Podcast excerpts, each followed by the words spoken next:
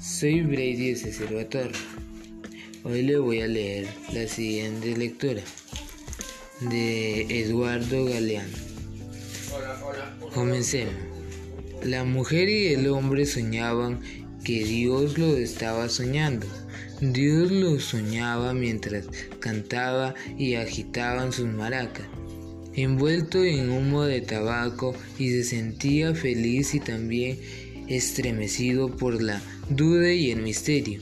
Los indios maquiritares saben que si Dios sueña con comida, fructifica y da de comer. Si Dios sueña con la vida, nace y da nacimiento. La mujer y el hombre soñaban que en el sueño de Dios aparecía un gran huevo brillante.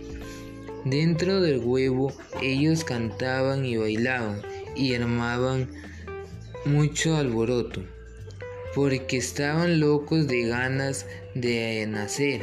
Soñaban que en el sueño de Dios la alegría era más fuerte que la duda y el misterio.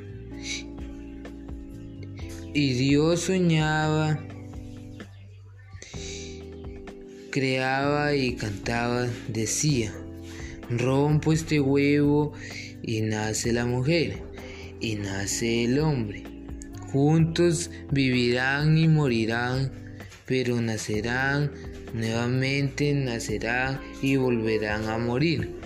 Otra vez, nacerán y nunca dejarán de nacer, porque la muerte es mentira. Muchas gracias.